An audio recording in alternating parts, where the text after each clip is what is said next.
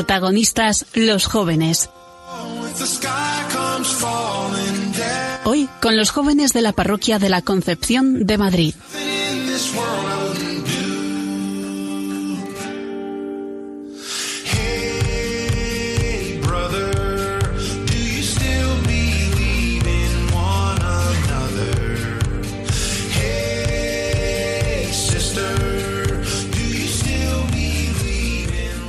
Hola, ¿cómo estás?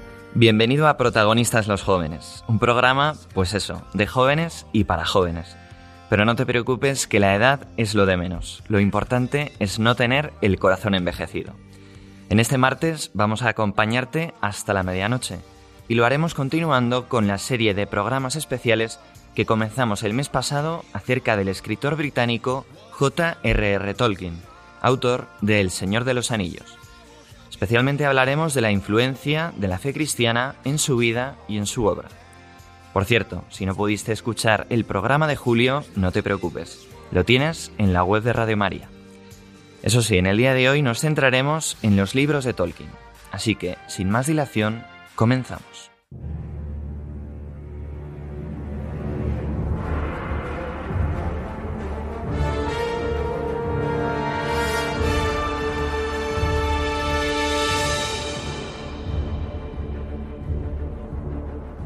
Tolkien es mundialmente conocido por sus obras, especialmente El Hobbit y El Señor de los Anillos. Hoy hablaremos sobre su origen y sobre el pensamiento que se esconde tras ellas. Quizá muchos conozcan cómo nació el cuento del Hobbit, pero dejemos que sea el propio Tolkien quien nos lea la famosa primera frase del libro. I got a enormous pile of exam papers there, and uh,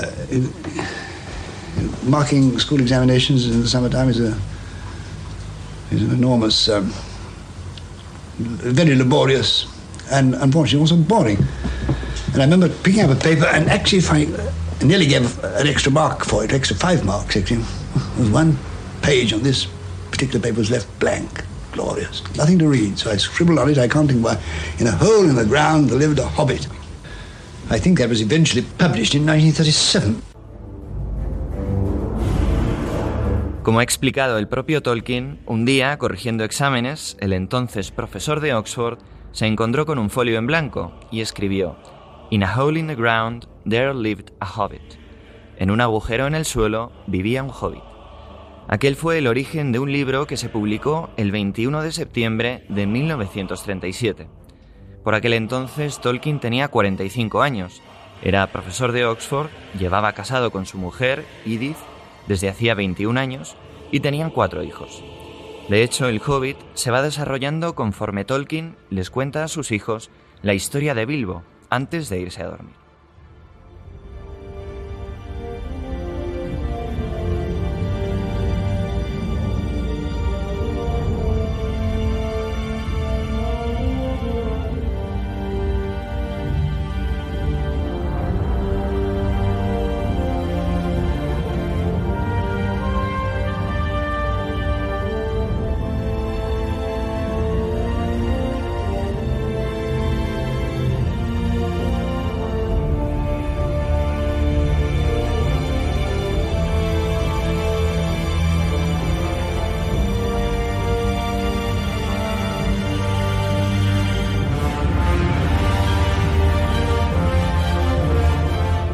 Hobbit se convierte en un gran éxito de ventas, hasta el punto de que la editorial le pide a Tolkien que escriba una continuación.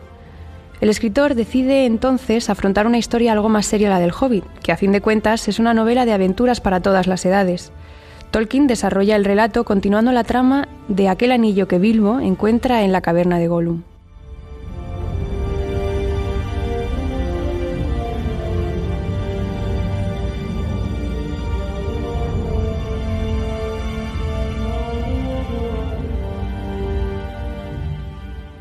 El proceso de escritura será laborioso. Tolkien trabaja en su obra magna a lo largo de 17 años. Durante todo aquel periodo será clave la figura de su amigo, el también escritor C.S. Lewis, autor de las Crónicas de Narnia, que será quien constantemente anime a Tolkien a continuar la historia de la Guerra del Anillo y quien irá revisando lo que Tolkien va escribiendo.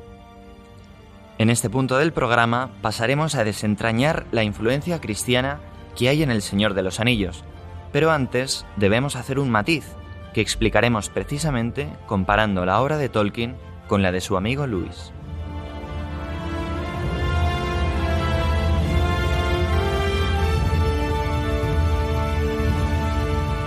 El matiz es el siguiente. Tiene cierto peligro leer El Señor de los Anillos como una traslación directa del misterio cristiano. Esto es así porque Tolkien le tenía una confesa aversión a la alegoría, es decir, una búsqueda literal de temas o personajes cristianos en los temas y personajes de su historia. De hecho, el propio Tolkien, en el prólogo a la segunda edición del Señor de los Anillos, escribió esto sobre la alegoría.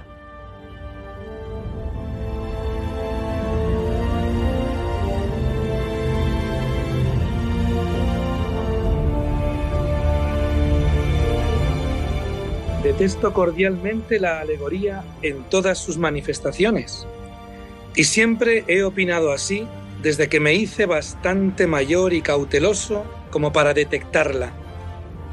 Prefiero la historia, auténtica o inventada, de variada aplicabilidad al pensamiento y experiencia de los lectores. Pienso que muchos confunden aplicabilidad con alegoría, pero la aplicabilidad reside en la libertad del lector y la alegoría en un dominio intencionado del autor.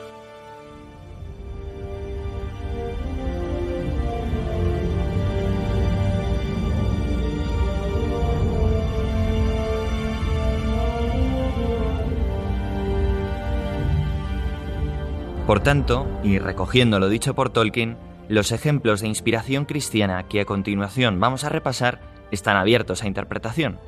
Sin embargo, sí hay un argumento con el que puede defenderse una lectura cristiana de El Señor de los Anillos, y ese argumento también se encuentra en boca del propio Tolkien.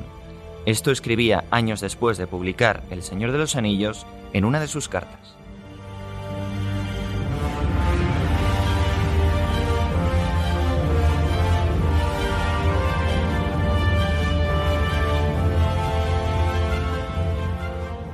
El Señor de los Anillos es, por supuesto, una obra fundamentalmente religiosa y católica. De manera inconsciente al principio, pero luego cobré conciencia de ello en la revisión.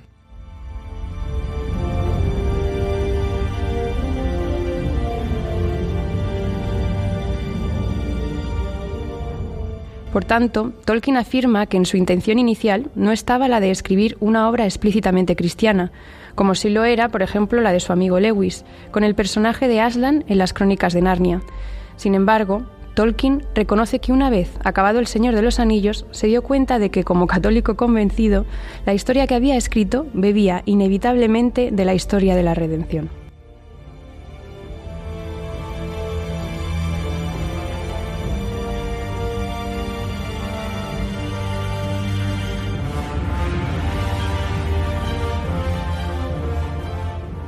Así pues, Marta, hecha esta matización, pasamos a ver algunos ejemplos de la influencia cristiana en la obra de Tolkien.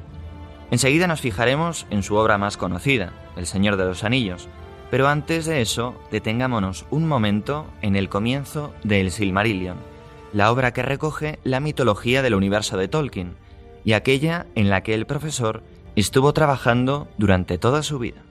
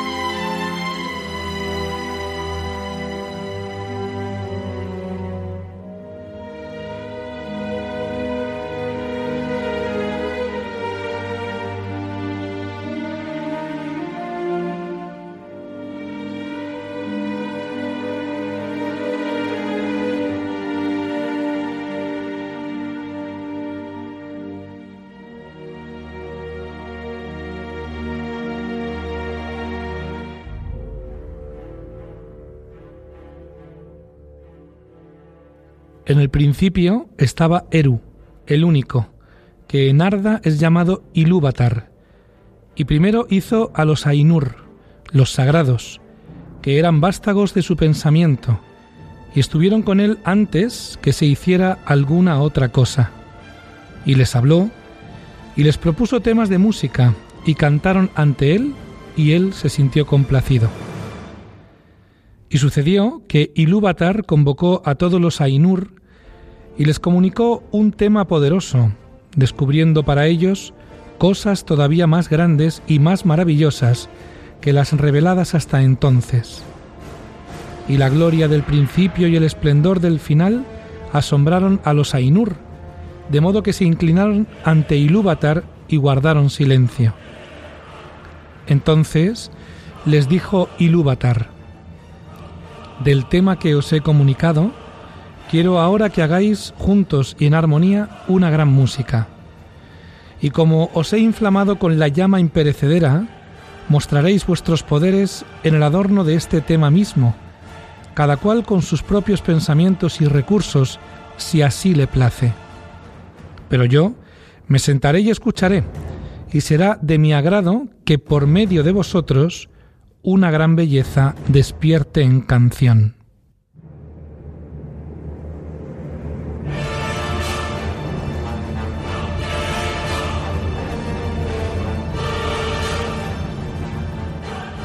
Lo primero que llama la atención del texto de Tolkien es la primera frase. En el principio estaba Eru. En la mitología de Tolkien, Eru, o Ilúvatar, es el dios único y todopoderoso. Por tanto, ese comienzo del Silmarillion nos hace pensar irremediablemente en la primera frase del Evangelio de San Juan. En el principio era el verbo, y el verbo estaba junto a Dios, y el verbo era Dios. Además, la narración de Tolkien continúa con la creación del mundo, que se hace en forma de música, pero también de palabra, es decir, de verbo. Es la misma idea que recoge San Juan. Todo se hizo por él, y sin él no se hizo nada de cuanto ha sido hecho.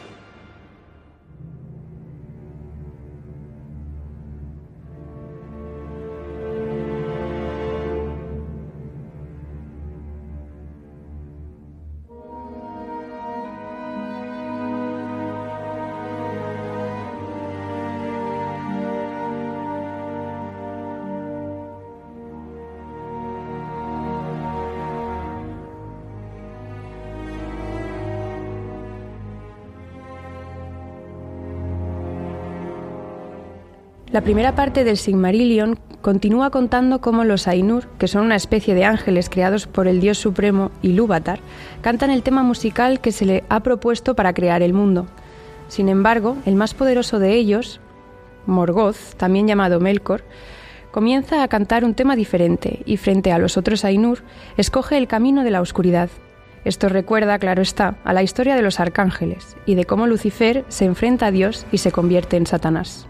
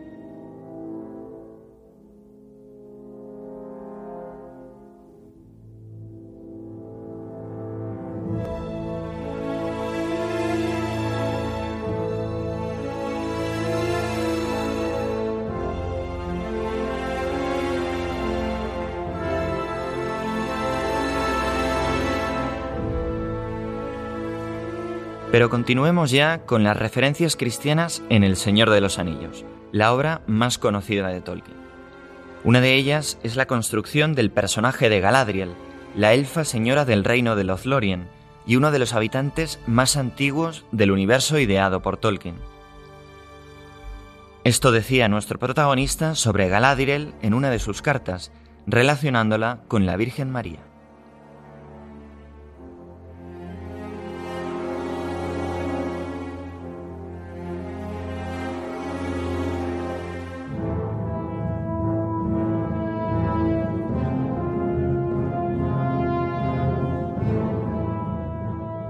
Es cierto que le debo mucho de este personaje a la enseñanza cristiana y católica y a la imaginación sobre María.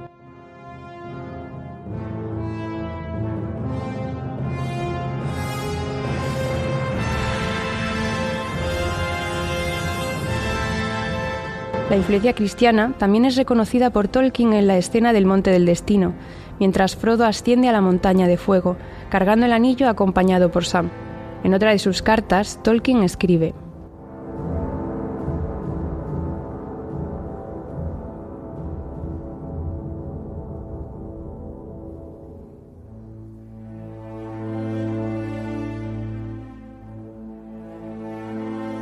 En ese momento de la historia, la catástrofe ejemplifica un aspecto de unas palabras familiares. Perdona nuestras ofensas, como también nosotros perdonamos a los que nos ofenden. No nos dejes caer en la tentación y líbranos del mal.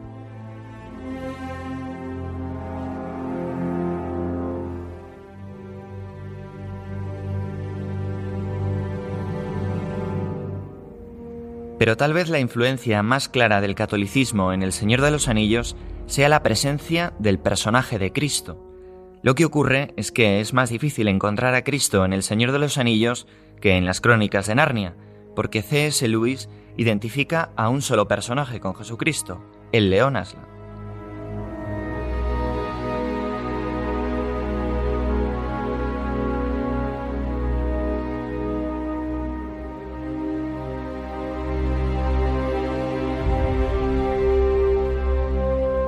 Sí, Jaime, sobre esto no hay más que pensar en cómo Aslan, siendo inocente, se sacrifica por Edmund, un hijo de Adán, con una muerte que acaba en resurrección, como la de Cristo. La diferencia es que Tolkien reparte de alguna forma el reflejo de Jesucristo entre tres de sus personajes.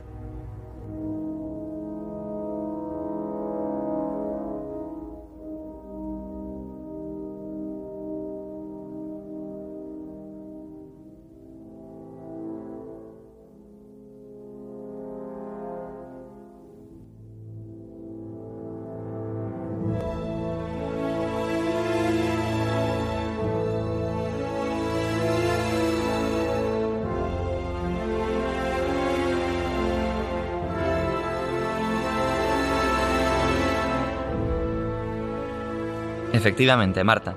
El primero de esos personajes es el mago Gandalf, que asume la dimensión cristológica de profeta. Gandalf es el profeta en la Tierra Media porque aparece en tiempos críticos en el desarrollo de la historia para guiar y dirigir con su sabiduría las acciones de los personajes.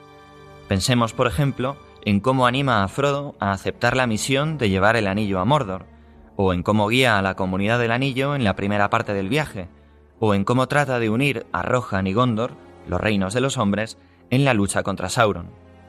Además, como los profetas del Antiguo Testamento y como el propio Cristo, Gandalf tiene la potestad de hacer milagros, en forma de magia, para ayudarse de esa forma a completar su misión.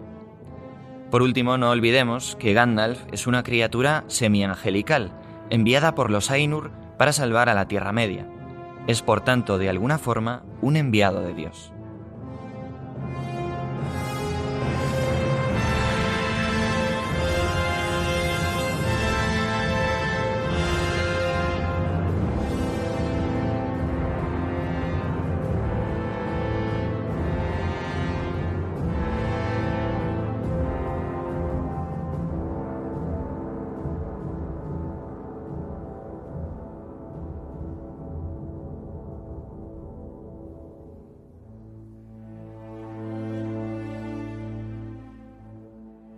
En segundo lugar está Frodo, en quien se adivina la figura de Cristo sacerdote.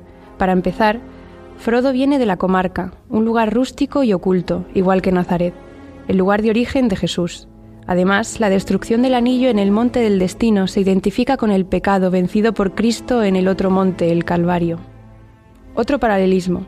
Durante el ascenso al monte del destino, Sam tiene que cargar con un Frodo que se ha quedado sin fuerzas, igual que Cristo tuvo que ser ayudado por Simón de Cirene para cargar la cruz hasta el Calvario.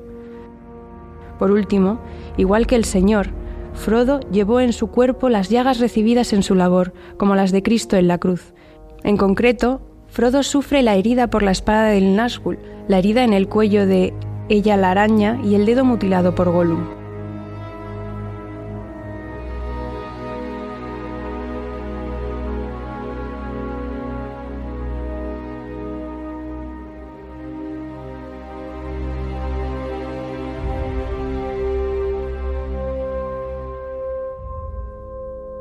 Y después de Gandalf y Frodo, el tercer personaje en el que Tolkien descarga la presencia de Cristo en su historia es, por supuesto, Aragorn, quien asume la condición de rey Mesías.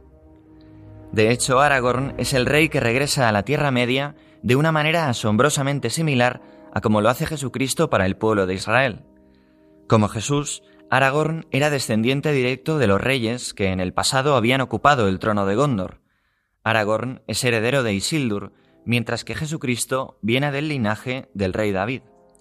Además, Gondor contaba con una tradición oral que profetizaba un liberador que ocuparía el trono vacante, igual que Israel esperaba a su Mesías.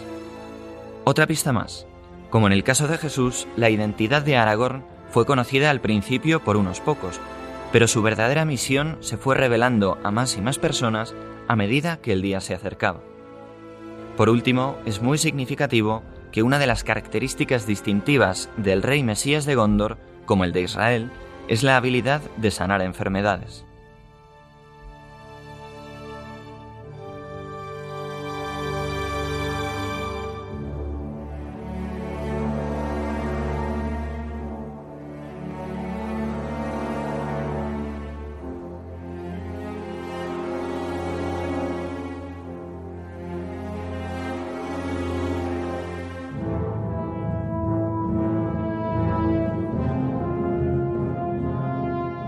Pero además, Jaime, hay algo que une a estos tres personajes con la figura de Cristo. Los tres tuvieron que pasar a través de la muerte y del infierno, emergiendo victoriosos. Gandalf el Gris se convirtió en Gandalf el Blanco después de destruir al Balrog de Moria y de vencer al fuego y a la muerte. Frodo entró en Mordor, la Tierra Oscura, para destruir a Sauron y fue resucitado por el águila que lo rescata del Monte del Destino. Por su parte, Aragorn pasó a través del sendero de los muertos y salió victorioso sobre la muerte.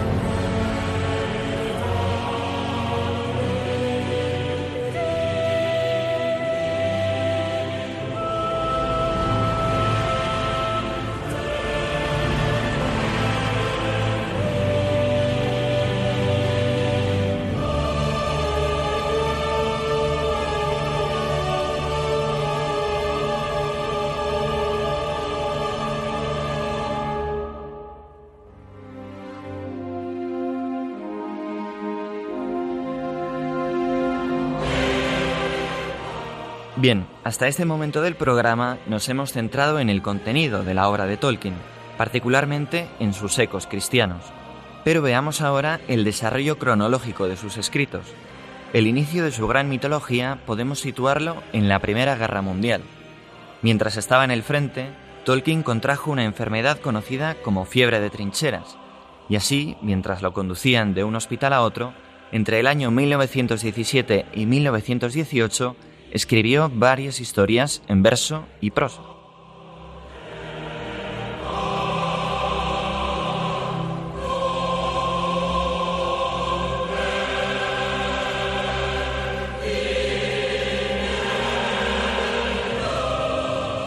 Aquellas narraciones se correspondían con la mitología de su universo.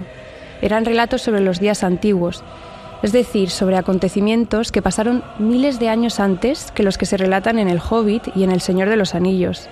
Tolkien trabajó en esta mitología durante toda su vida, hasta el punto de que estos escritos solo vieron la luz después de la muerte del escritor. Su hijo Christopher fue el encargado de poner orden a los numerosos relatos que había dejado Tolkien.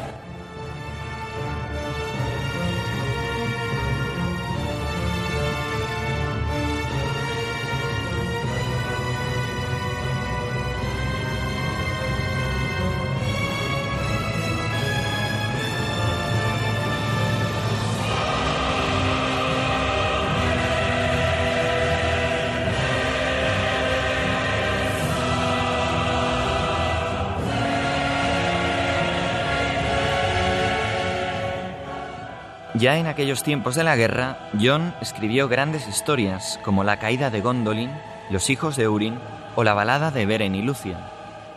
Después de la guerra, y ya como profesor en Oxford, Tolkien profundizó en sus leyendas y sus idiomas, pero un acontecimiento cambió su vida. Ahora era padre de tres niños y pronto lo sería de un cuarto, una niña. Debido a su amor por las historias, pronto empezó a contar cuentos a sus hijos. Tolkien empezó a simular que Papá Noel les escribía cartas a los pequeños desde el Polo Norte, una serie de misivas que más adelante se publicaron como las cartas de Papá Noel.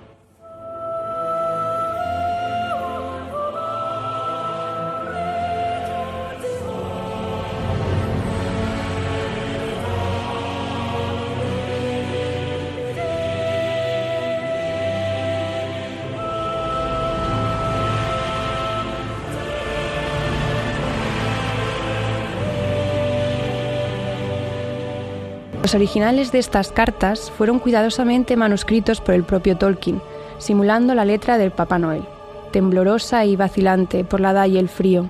En ocasiones, el oso polar anotaba párrafos de su propia cosecha con letras grandes y poderosas, y en otras era el elfo Ilvereth el que tomaba la pluma con trazos elegantes y ligeros. La mayoría de las cartas estaban bellamente ilustradas por dibujos originales del autor, que se reproducen íntegramente en las ediciones publicadas de las cartas. Tolkien también diseñaba y dibujaba sobres, sellos y matasellos del Polo Norte para simular los envíos que entregaba a sus hijos por mediación del cartero o dejándolas junto a los regalos en la mañana de Navidad. Cuando en 1925 ingresó como profesor de Oxford, Tolkien conoció a un personaje muy importante en su vida, el famoso C.S. Lewis, de quien ya hemos hablado anteriormente.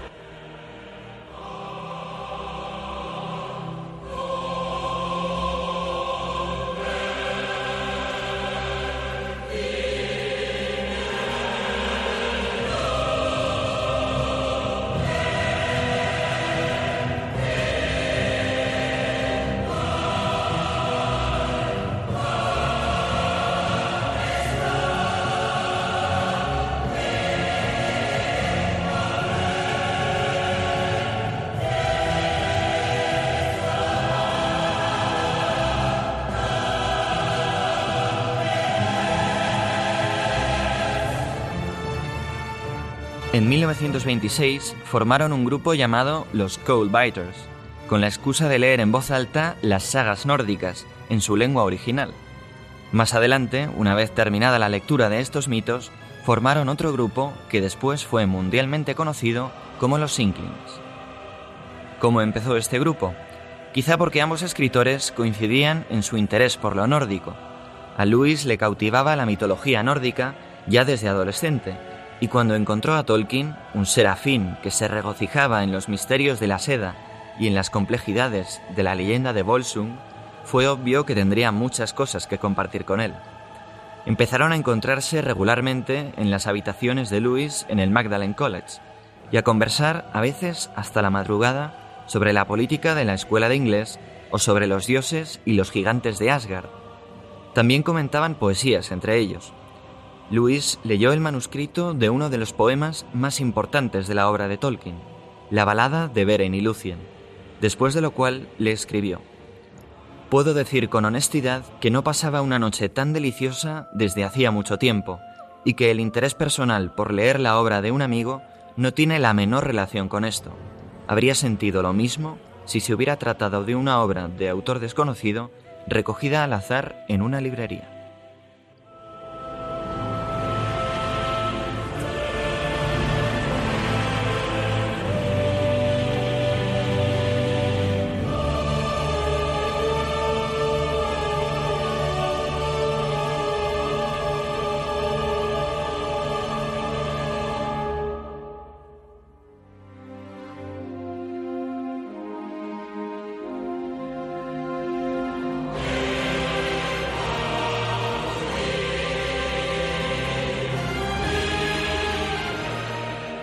El grupo de los Inklings lo formaban una serie de personajes interesados por la cultura, la literatura, la filosofía y la teología. Los principales eran los hermanos Lewis. Tolkien también era de los habituales en las reuniones. A partir de la época de los 40, se unió a ellos Charles William, autor de varias novelas y ensayos. También estaba R. E. Harvard, que era el médico de los hermanos Lewis, Hugo Dyson, que detestaba los cuentos de Tolkien sobre los elfos, y Owen Barfield, autor de Dicción Poética, un libro que influyó mucho sobre Tolkien, entre otros. Lewis describía así sus reuniones.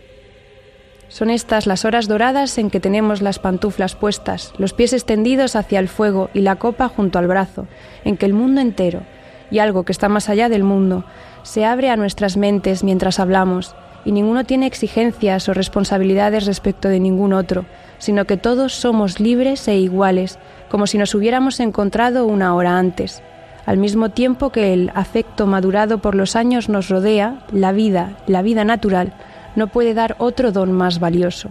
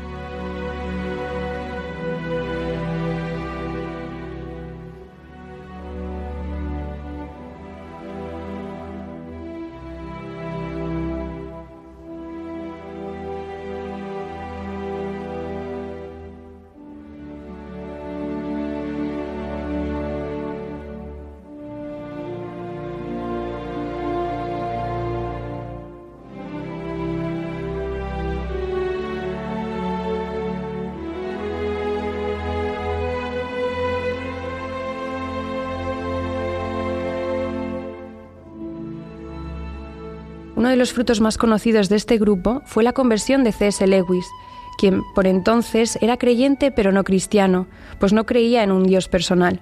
Reproducimos a continuación la conversación entre Lewis y Tolkien, que fue crucial para esta conversión.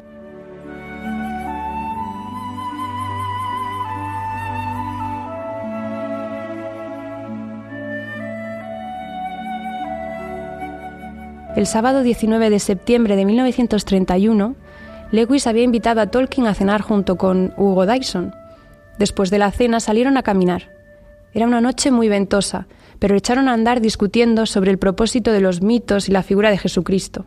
Lewis dijo, Los mitos son mentiras, aunque sean dichas con palabras de plata. No, no son mentiras. Tú miras los árboles y los llamas árboles y seguramente no pienses más en ello. Llamas estrella a una estrella y tampoco piensas más en ello. Pero debes tener en cuenta que palabras como árbol o estrella fueron nombres dados a estos objetos por personas con puntos de vista muy diferentes a los nuestros. Para ellos, el mundo estaba lleno de seres mitológicos.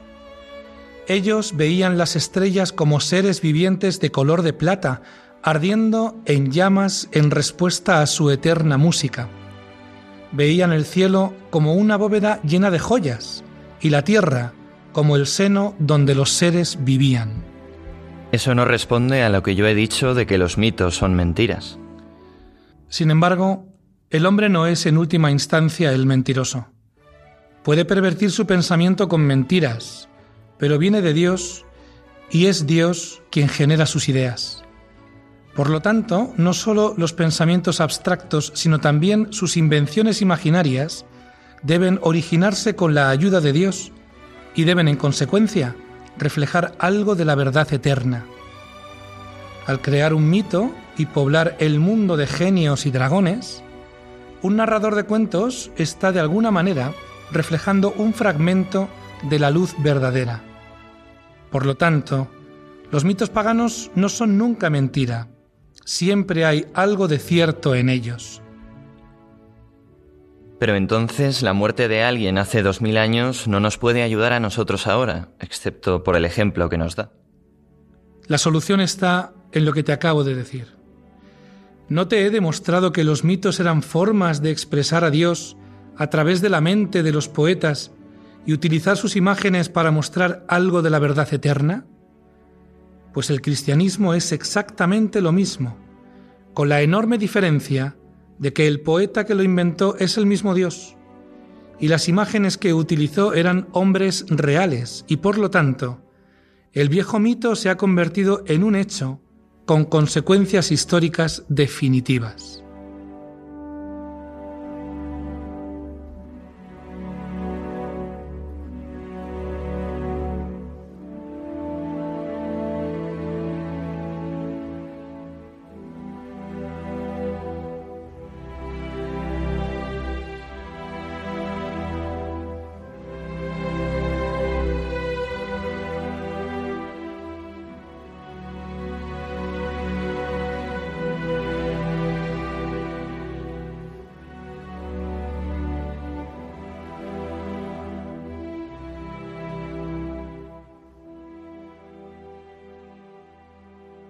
Lewis escribió a un amigo unos días después. He pasado de creer en Dios a creer definitivamente en Cristo. Mi larga conversación con Tolkien y Dyson tienen mucho que ver con esto. Y Tolkien escribió en octubre de 1933, La amistad con Lewis, además de proporcionarme un placer constante, me ha hecho mucho bien, pues Lewis es un hombre honesto, valiente e intelectual, un poeta y un filósofo, así como un devoto amante del Señor.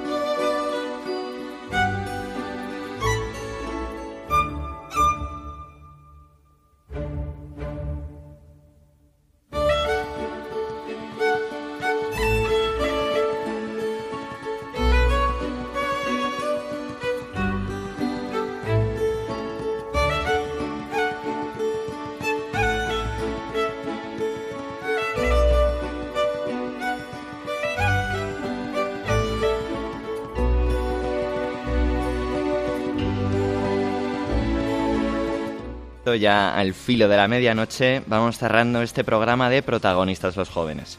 Quiero darles las gracias a todos nuestros colaboradores y por supuesto a Pablo Jaén, que está como siempre a los mandos en la cabina de edición. Os recuerdo también el mail del programa al que podéis escribir con cualquier duda o aportación. El correo es protagonistaslosjóvenes2 arroba radiomaria.es.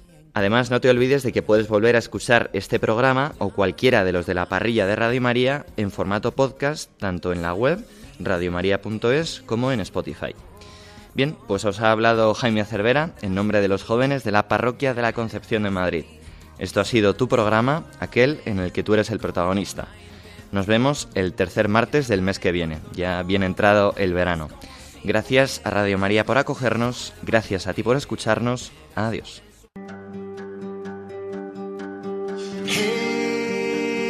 Brother, there's an endless road to rediscover. Hey, sister, know the water's sweet, but blood is thicker. Protagonistas los jóvenes. Hoy con los jóvenes de la parroquia de la Concepción de Madrid.